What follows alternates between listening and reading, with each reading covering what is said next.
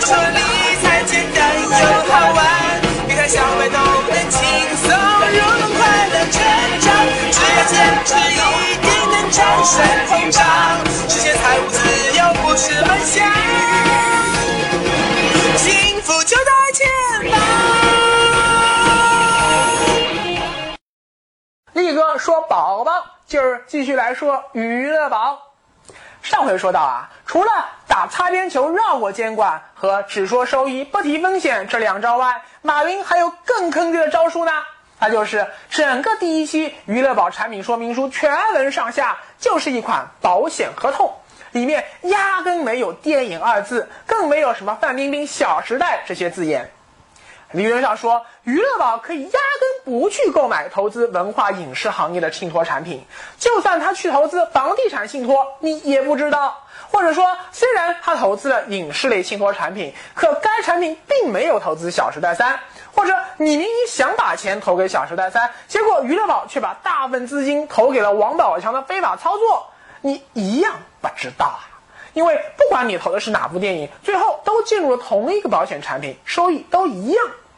最关键的是，根据规定，保险公司没有义务披露这些信息。这就是余额宝之所以找保险这个壳，而不是去找基金这个透明度更高的壳的原因所在，因为可以打闷包。即使最后啊，你发现你被忽悠了，也无能为力。毕竟当初只是在娱乐宝的宣传页面上写着哦，这钱是以后拿去投资《小时代三》的。可是投连险合同里并没有说这钱非得投资《小时代三》不可啊，你明白了吧？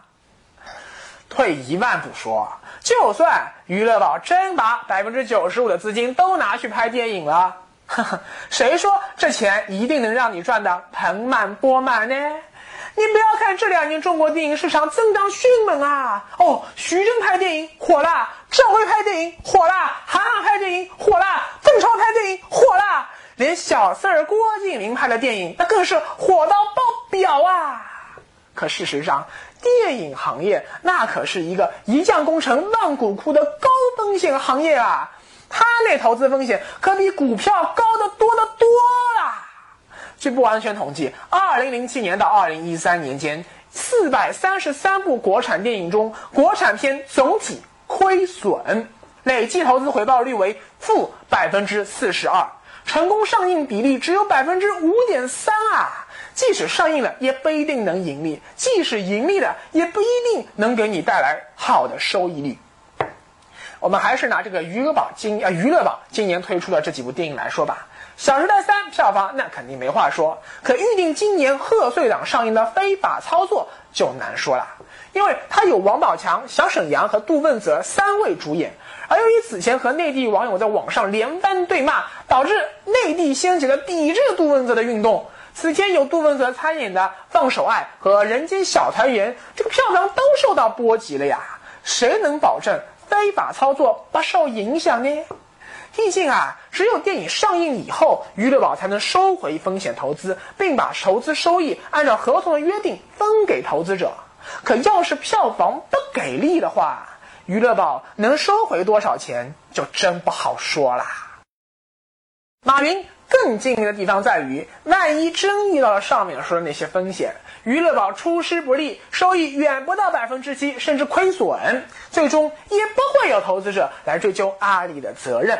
一是合同里写的清清楚楚、明明白白，我的心你自己不看是你的事，走司法途径必败无疑；二是娱乐宝严格限定单个投资者的购买金额，为了区区几百块钱就去找阿里闹腾，不值得啊；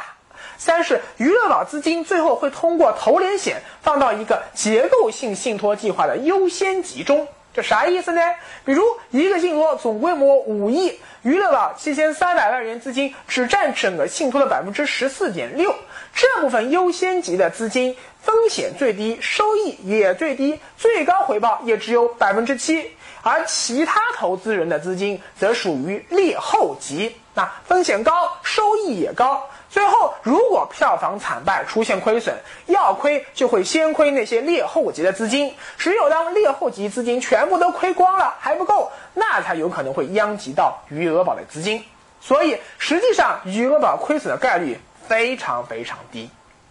再私下说一句啊。这个和余额宝几千亿的资金规模相比啊，只有几千万规模的余乐宝就算亏钱了，无论是阿里还是保险公司，出于品牌维护的考虑，最后都很有可能把这投资者的这个钱啊给垫上了，补足你百分之七的收益。这个烧钱赚吆喝这种事情，呵呵，土豪阿里做的还少吗？更何况，许多人买余额宝，不是买娱乐宝，根本不是冲着百分之七的收益来的，而是冲着附带的那些福利呀。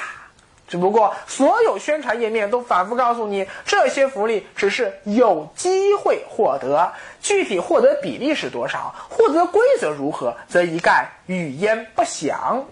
且不说娱乐宝持有人根本就不是《小时代三》名正言顺的投资人，哎，就算你真是投资人吧，这几十万的投资人能有几个有机会去探范冰冰的班啊？总不见说马云拉上上万号人都跑到片场去探班吧？那可不得把范爷给吓晕过去啊！